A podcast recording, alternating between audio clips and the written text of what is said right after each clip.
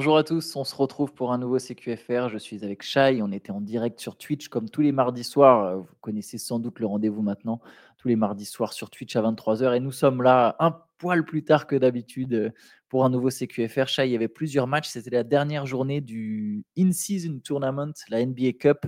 Ça a donné des séquences euh, excitantes et bizarres, ça dépend, on reviendra là-dessus. Il y a eu, les joueurs n'ont pas forcément apprécié, mais moi j'ai plutôt kiffé, par exemple, l'intensité d'un match en particulier, c'est celui entre les Kings et les Warriors. Mm.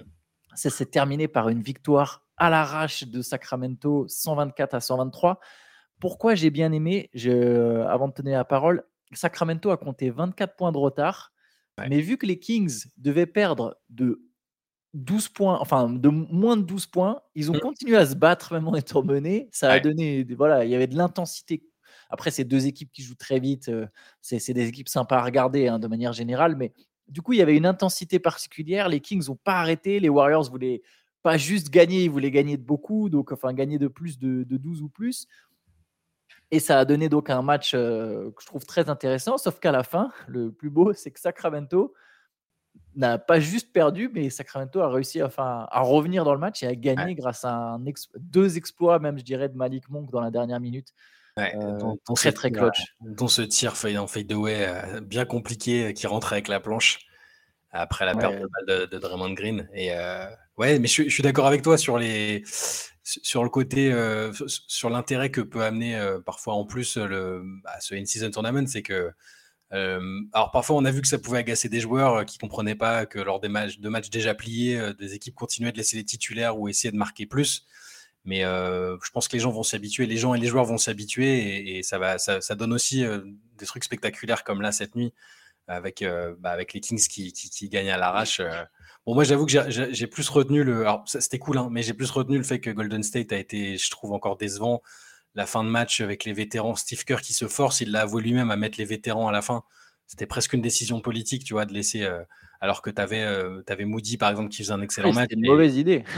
c'est une très mauvaise idée parce que ça n'a pas bien fini. Euh, euh, et, au, final, au final, ils perdent alors que Moody était très bon. Et là, moi, c'est vraiment le fait qu'il admette après le match, bah ouais. et c'est dans la lignée de ce qu'on disait sur Clay Thompson. hier, on en parlait hier, il me semble, hein, hier soir, sur Clay Thompson qui, qui s'offusquait de la possibilité de sortir du banc, que les vétérans avaient gagné le droit de, bah, de, bah, de, garder leur place, hein, quasiment, ce qu'on ce qu'on comprend. Mais et, là, dans la foulée, direct le, match suivant, Draymond Green qui revient de suspension, euh, Clay qui est là et Moody qui fait un très très bon match. Et au final, ils finissent avec les vétérans et ça, se termine par une défaite. C'est un peu, c'est un peu décevant. Et à, la limite, comme point positif pour les Warriors, le réveil offensif, en tout cas d'Andrew Wiggins, euh, qui, bah, qui, a, bien failli, qu'ils a fait passer en tête hein, dans, la dernière minute de jeu, mais ça n'a pas suffi. Quand même, euh, les Warriors ont quand même chuté à domicile je note quand même que les matchs contre les Kings, entre les Kings et les Warriors, on s'ennuie jamais quand même. Hein. Ouais, et, les Kings avaient besoin de gagner. Ils battent rarement Golden State. Hmm. Là, ils avaient besoin de gagner. Ils sont allés chercher cette victoire. Euh, vraiment, c'est une équipe très sympa, Sacramento. 29 points de Aaron Fox d'ailleurs. 21 points de, de, Malik Monk. Sacha Vezenkov a mis des paniers importants aussi. Euh, très bon Vezenkov. Euh, il y, a eu un moment où Vezenkov et, et et Moses Moody ont enchaîné les paniers à trois points. C'était mm. très beau. Moses Moody, il a joué que 13 minutes. Ça fait depuis le début de la saison que, que Steve Kerr répète qu'il veut lui donner plus de temps de jeu. Bah, faudrait, je pense. Il a vraiment été très intéressant. Il a mis 11 points en 13 minutes. Il n'a pas raté un tir. 4 hein. sur 4, 3 sur 3 à 3 points, dont 2 de suite et vraiment mm. très en confiance. Je pense qu'il aurait pu c'est marrant, dès le moment où il l'a sorti, je me suis dit, mais pourquoi il sort? Je me suis senti outré en tant que joueur. T'as le mec, il enchaîne 2-3 points, dont un step back à 3, il est bouillant et tu le sors. Il aurait pu le laisser plus longtemps, je pense. Quitte à refaire rentrer clé après, bien sûr, mais il restait 7, 7, je pense 7 minutes dans le quatrième carton. Il aurait pu le laisser un peu plus longtemps, Moses Moody. Euh, Wiggins, effectivement, tu l'as dit, a fait un bon match. Les Warriors sont plombés tout seuls. Hein. Ils ont perdu beaucoup de ballons. Euh, je pense c'est 18, 18, balles, 18 pertes de balles. il y a vraiment plein de pertes de balles. Bah, à l'image de la perte de balles de Draymond Green sur, sur la dernière action. Euh, Stephen Curry prend un, mauvais tir. Hein. Je sais que c'est Stephen Curry, mais honnêtement, Clay est tout seul dans le tout seul, tout seul, tout seul à 45 et Curry prend un tir sur deux gars. Il avait le temps de faire la passe et de prendre un tir. ouais, des mauvaises décisions je pense que ce match, il l'avait largement en main. Après, ils ont perdu Chris Paul sur blessure. Ils ont perdu mm. Gary Payton 2 sur blessure. Euh, encore une blessure pour Gary Payton d'ailleurs. Mais voilà, les Warriors, c'est sur des petits détails. On sent qu'il y a un potentiel, mais là, vraiment, enfin. Il est dur ce début de saison, hein. franchement. Enfin, tout, il n'y a, pas grand chose qui clique, je trouve. Tu as toujours la constance de Curry, évidemment, au scoring, mais le reste, euh, c'est un peu, un peu désordonné. Quoi. Il y a eu des bons matchs de Chris Paul qui s'intégraient bien. Wiggins met beaucoup de temps à, à, rentrer dans sa saison. Là, il a vraiment commencé, j'ai l'impression. Bah, Draymond avec la suspension. Euh, ce, que, ce que tu disais sur Moody est assez juste, je pense. Euh, et Kerr a essayé de ménager un peu son, son poulain après en disant bah, c'est un super soldat. je crois qu'il l'a comparé à Kevin Looney, mais, mais pour, pour les postes extérieurs en disant qu'il ferait une très très longue carrière en NBA parce que c'était un vrai soldat et tout. Bon, c'était un peu l'histoire de. C'était ses excuses euh, déguisées, je pense, quand même. mais, euh, je pense qu'il sait qu'il Mais c'est pas bon, moi, je trouve. La, des décisions, euh, je les qualifiées de politiques, c'est peut-être un peu fort, mais je sais pas si c'est si très très bon pour, les, pour les Warriors. Mais surtout, il n'était pas obligé de sortir. En fait, c'est pas c'est pas forcément du poste pour poste la rotation. Il aurait pu tout simplement jouer small ball avec Draymond Green en pivot, Wiggins. après, il n'a pas osé parce qu'il y a Sabonis en face, mais Sabonis fait pas un très bon match. Enfin, mmh. Il, frôle le triple-double, mais il marque que 9 points. C'est plutôt dans ce sens-là que je voulais le dire. Euh, Draymond Green est, quand même un, mec qui a déjà défendu sur des grands pivots. Il y avait, il y avait la place pour, pour, jouer différemment. Je pense qu'il aurait dû laisser Moody plus longtemps hein, euh, sur le terrain. Et je pense qu'il faut qu'il lui trouve un peu plus de minutes, quitte à réduire soit un peu celle de Clay. La Clay, il joue 36 minutes. Mm. soit un peu celle de Wiggins, soit un peu celle de Looney, mais il y, a de la place, il y a du temps à trouver. C'est peut-être Kuminga d'ailleurs qui en fera les frais. Kuminga, il a joué que 10 minutes hier soir, il n'a pas mis un panier. Euh, après, moi, je trouve quand même, je, le répète, mais je trouve que le début de saison des Warriors, euh, il n'est pas, pas mauvais en fait. Le bilan pourrait laisser penser qu'il est mauvais, surtout que c'est une grosse équipe. Mais tu prends une petite équipe qui joue exactement de la même manière et qui finit avec ce bilan, et il y aurait plutôt des signaux positifs en fait. C'est le traitement Warriors fait que comme tu l'as dit, il n'y a pas toujours tout qui a cliqué en même temps. Il y a quand même des petits soucis, euh, notamment Wiggins. Alors là, il sort un match à 29 points, mais avant ça, il y a quand même eu. D'ailleurs, il y a, il y a, des, il y a une rumeur qui tourne, euh, une info qui sort. Euh, c'est plutôt une rumeur comme quoi le, les Warriors seraient particulièrement agacés par l'état de la condition physique de Wiggins. Et, mmh. voilà, et le fait qu'il ne se soit pas remis en forme après ces deux mois d'absence, qu'il n'est toujours pas fait pendant l'été. Bon, là, il sort quand même un gros match, c'est une manière de répondre. Mais je trouve que les Warriors, quand même, dans l'ensemble, jouent plutôt bien. Bon, là, ils ont perdu beaucoup de ballons. Et je pense qu'à pleine puissance, si, euh, quand ils seront à pleine puissance, ça sera quand même une équipe potentiellement vraiment intéressante. Je, ah, reste hein, très positif sur eux quand même. C'est juste qu'ils sont soumis à des standards euh, qu'ils ont eux-mêmes créés. Tu en es obligé d'être euh, hyper hyper exigeant parce que bah, parce que c'est les Warriors quoi. c'est ça le, truc. Donc le qui monte en puissance en cours de saison, je, ça fait ça fait aucun doute, mais on, je, redis encore une fois que l'Ouest est compétitif, qu'ils prennent un petit peu de retard pour le moment. Ça empêche, ça empêche pas après de faire une bonne campagne de playoff, hein, mais ça, tu, tu, tu, perds des forces hein, si t'es pas, si pas bien classé.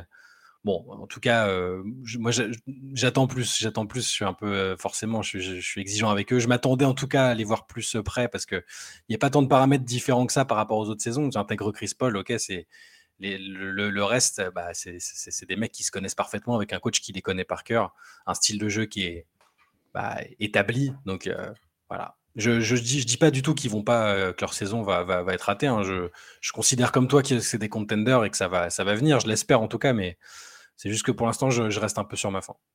Non, mais par contre, c'est vrai que je, suis totalement d'accord avec toi sur le fait que si tu te mets à devoir courir derrière ta place en playoff, si tu, prends, si tu prends trop de retard, tu vas devoir jouer chaque match avec une certaine pression et un certain sentiment d'urgence.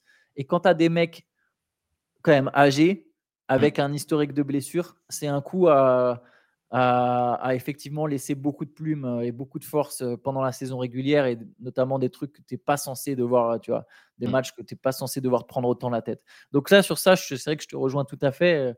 Euh, tu peux pas non plus te permettre de, prendre trop de retard dans, dans, la course au playoff. on peut enchaîner avec une situation un peu plus loufoque. C'est ça s'est passé à Boston. Donc, il y a eu une victoire éclatante des Celtics contre les Bulls, 124 à 97. Les Celtics devaient gagner de 23 points. On en mmh. parlait hier dans la late, justement. Ils l'ont fait. Ils ont gagné de 27. Ils ont même, ce qui était la situation dont je parle, il y a, eu un moment où les Celtics à plus 32 sont mis à faire du hack Drummond, à faire des fautes volontairement sur André Drummond à plus 32. Il y avait encore les titulaires des Celtics où Jason Tatum a joué toute la Mmh. fin de match, Ouais. alors que les Bulls avaient déjà plié l'affaire et jeté l'éponge, et ils se sont mis ouais, donc à faire du hack Drummond pour être sûr de garder leur avantage. Il y a quand même 32 points d'écart, ils jouaient contre les remplaçants. Quoi. Et du coup, voilà, c'est un peu les situations loufoques euh, dont je parlais en intro, c'est qu'il y a des équipes, euh, comme tu le disais, qui ont fait jouer leurs titulaires tout du long, les Cavaliers aussi, par exemple. Mais oui, mais bon, victoire éclatante des Celtics, 30 points de Jalen Brown, 21 points de Jason Tatum. Ouais. C'est pas très pro, euh, c'est pas très pro load management, c'est sûr. euh, L'inclusion de ce tournoi, euh, et, ce que ça entraîne, forcément, bah, ils ont pas, ont pas reposé, certains joueurs cadres. Après, c'est que au final, quand tu regardes, c'est peu de matchs dans la saison. Et après, là, c'est des matchs à élimination directe, donc c'est pas. Moi, je, consi- je considère que c'est pas un problème, mais c'est. On, on s'habituera à ces situations où euh, sur un match ou deux, euh, le, le, le, le point avérage, enfin le goal avérage, moi j'ai l'habitude du foot, mais Mm. la différence de, de, de, de points au scoring va, va, va compter, donc ça va être sur quelques matchs. C'est pas, je pense pas que ce soit problématique. euh, je pense pas qu'on va avoir toute la saison là où il devait y avoir des, du garbage time. On va pas, on va pas se mettre à voir subitement les, les joueurs stars jouer plus. euh, Je peux, enfin, ça, ça, ça, j'y crois pas trop. Et euh, les Celtics qui battent leur record euh, à 3 points de la- sur la saison, ils, ils avaient pas marqué autant de paniers à 3 points euh, depuis le début, euh, 21. Ouais. Et Chicago qui continue de glisser gentiment, tristement, de façon bien fade et morbide, comme on le disait hier. C'est bon, c'est les, Celtics, hein, c'est les Bulls, pardon. Donc on, on- on leur souhaite de se redresser, de redresser la barre, mais que c'est triste. Cinquième défaite de suite pour Chicago. Euh, 1 sur 9 au tir, 2 points pour Zach Lavine. Mm. Euh, les Celtics, du coup, qui devancent Orlando et Brooklyn, c'est les trois équipes dans leur pool, dans leur pool ont fini à égalité avec trois victoires et une défaite. Brooklyn avait fait Ouais. le taf en battant euh, Toronto 115-103. Bon, ça suffira pas. Le, le point average, comme tu l'as dit, est, l'avantage de- est à l'avantage de Mm. Boston. Mais bon, voilà, Brooklyn allait chercher une victoire contre Toronto. Euh, bon, C'était pas forcément le match le plus excitant de la nuit. Non. Je sais pas si tu veux dire un mot. Il Sinon, pas grand chose à signaler. Ouais. Il y a autre situation donc où les titulaires sont restés parce que Cleveland, euh, pour essayer d'arracher la place de meilleur deuxième, avait besoin de mettre un une cartouche à Atlanta. Ouais. D'ailleurs, je me demande si les Hawks, ils n'ont pas oublié que ça comptait aussi pour la saison régulière quand même. Les Ouais. Hawks étaient déjà éliminés et ils ne sont pas pointés en fait contre les Cavaliers. Voilà, après, bon, il y, a- il y avait il y a Jalen Johnson qui est absent, euh, Mm. euh, mais les Hawks ont donc ont perdu 128 à 105 euh, contre les Cavaliers. 40 points de Donovan Mitchell. Gros match de Donovan Mitchell. Il a bien réagi après avoir été cata sur les deux derniers matchs. Ouais, il était sur du. Attends, je l'avais 8 noté. sur quelque 35. part. 8 8 sur sur 35. 35.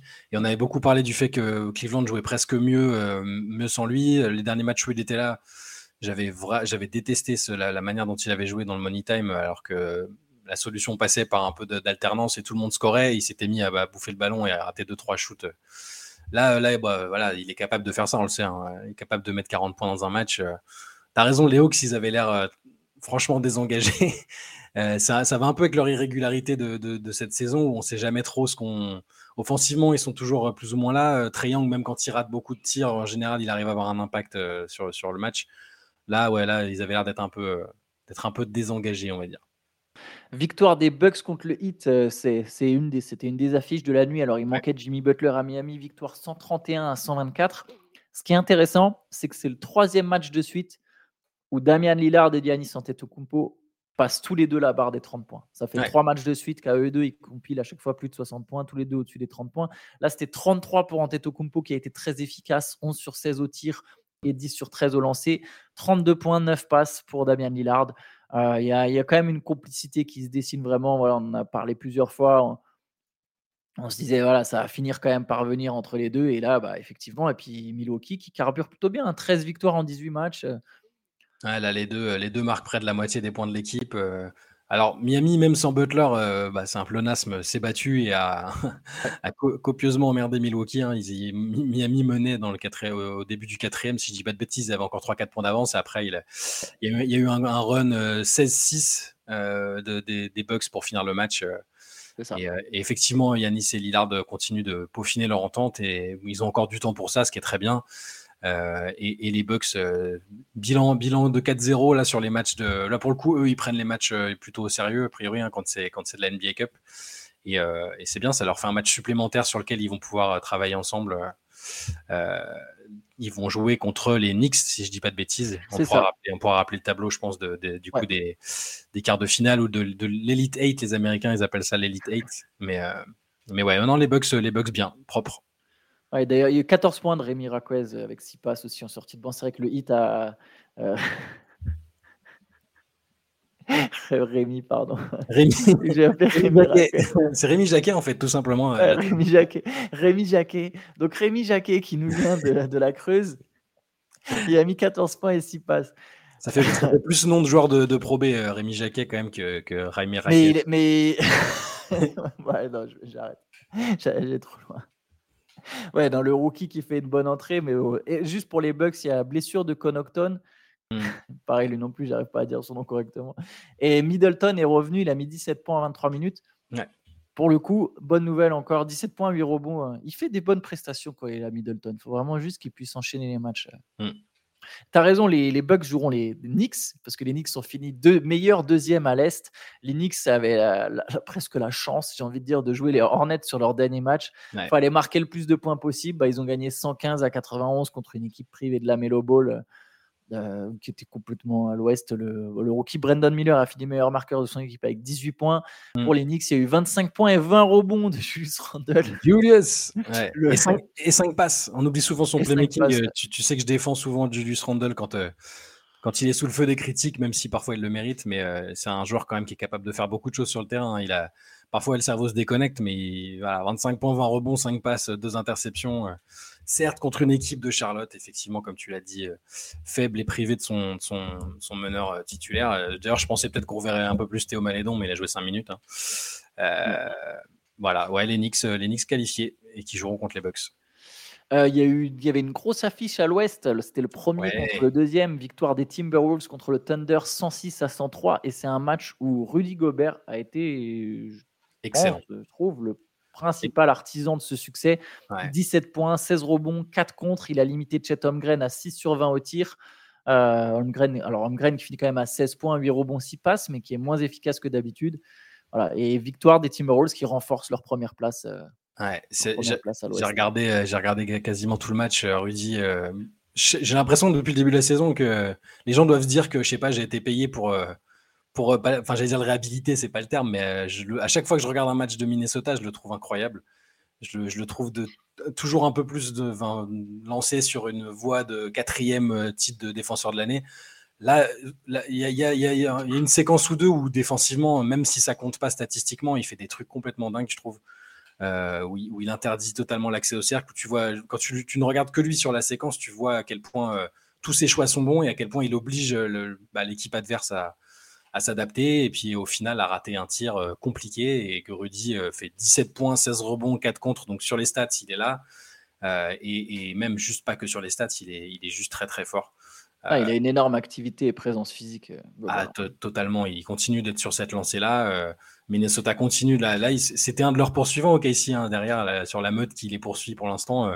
donc battre cette équipe-là, c'est pas anodin.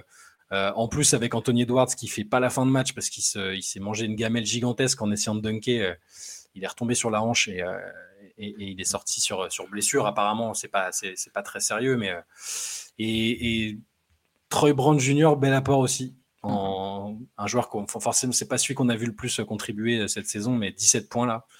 Et Minnesota toujours toujours bien, toujours intéressant à regarder. Et voilà, j'avais envie de mettre encore en lumière Rudy parce que il est absolument irréprochable depuis le début de la saison et, c'est un euphémisme. Il est même, euh, bah, pour moi, Defensive Player of the Year euh, prématuré si on s'arrêtait là aujourd'hui. Et euh, pourvu que ça dure. Ouais, je suis tout à fait d'accord avec toi sur, sur le trophée. Je pense que ça serait le sien si ça s'arrêtait tout de suite. Et ce serait, historique. ce, serait, historique. Enfin, voilà, un quatrième titre, c'est. Là, après, les, je sais que, enfin, surtout aux États-Unis, les gens se demandent est-ce que c'est un Hall of Famer? Est-ce que, parce que voilà, on sait que c'est un joueur clivant euh, pour toutes les raisons qu'on sait. Et euh, là, je pense qu'avec un quatrième titre de meilleur défenseur de l'année, tu peux plus euh, tu peux plus trop blaguer avec ça. Quoi. Je pense que là, c'est un ticket, c'est un ticket automatique pour moi. Je pense. Mais bon. Je pense un All-Star cette saison. Oui. Ah, surtout si Minnesota est, Minnesota est, aussi bien classé, c'est ça me paraît ça me paraît inévitable. Euh, on passe au dernier match euh, de la soirée, c'était celui entre les Mavericks et les Rockets. Les Mavericks qui ont joué un vilain tour aux Rockets, c'est-à-dire que les Rockets auraient pu mm. se qualifier en cas de victoire, mais les Mavericks ont renversé euh, la vapeur dans le dernier quart-temps pour l'emporter 121-115 avec 41 points, 9 rebonds, 9 passes de Luka Doncic, 27 points de Kyrie, dont 22 en deuxième mi-temps. Hmm.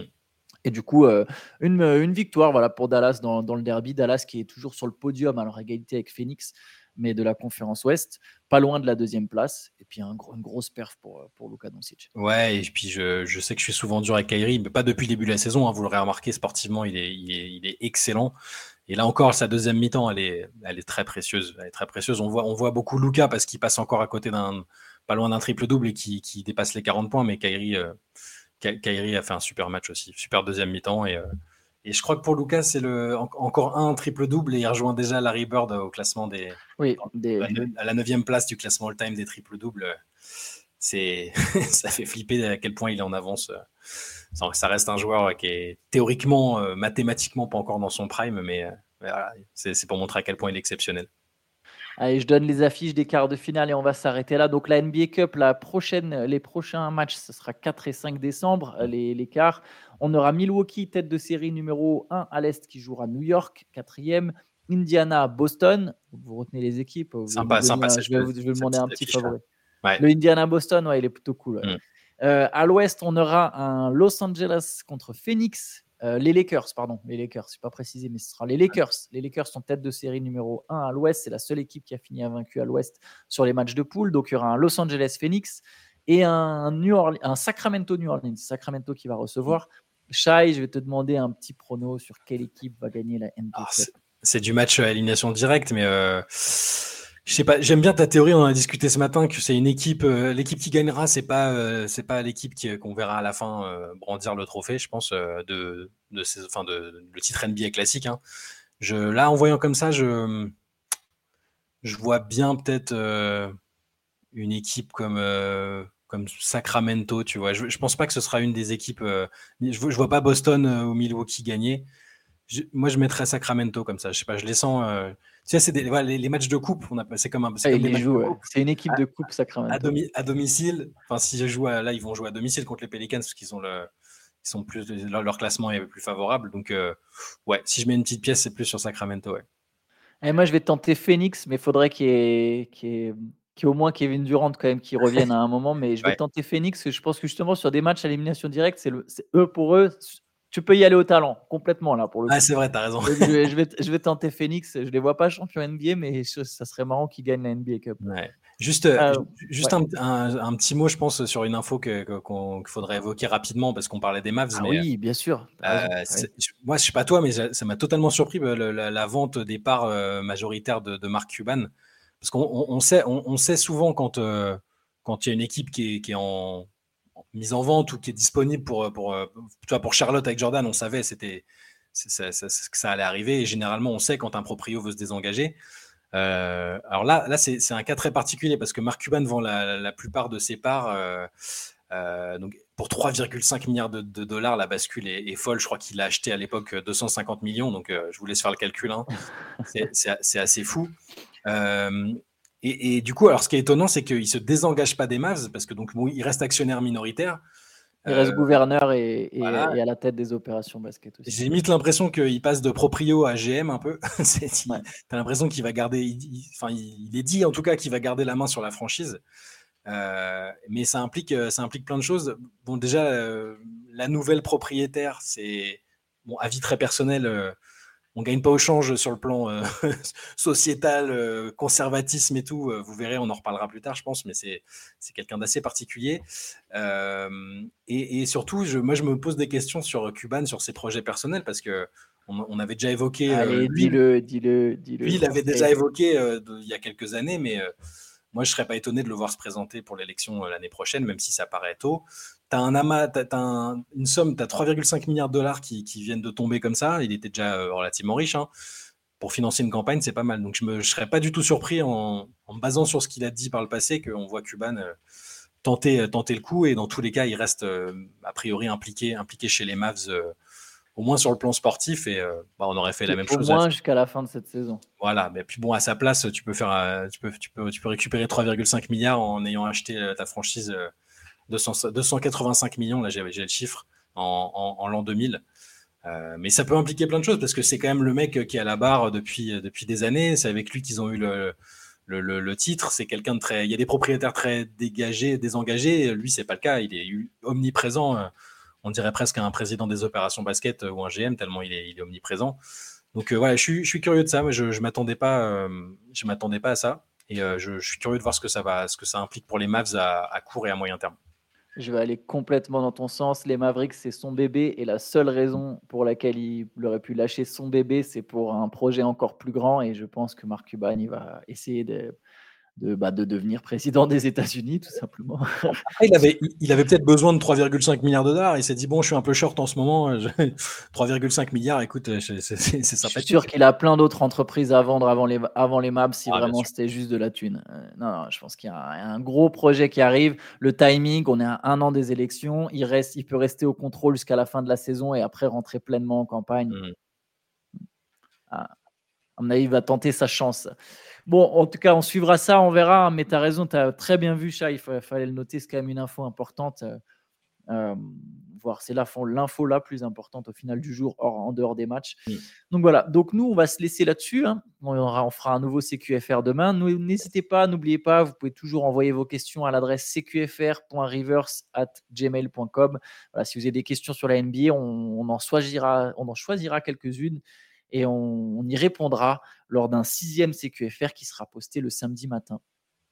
Bah écoutez, bonne journée à tous. Ciao, bonne Journée, ciao.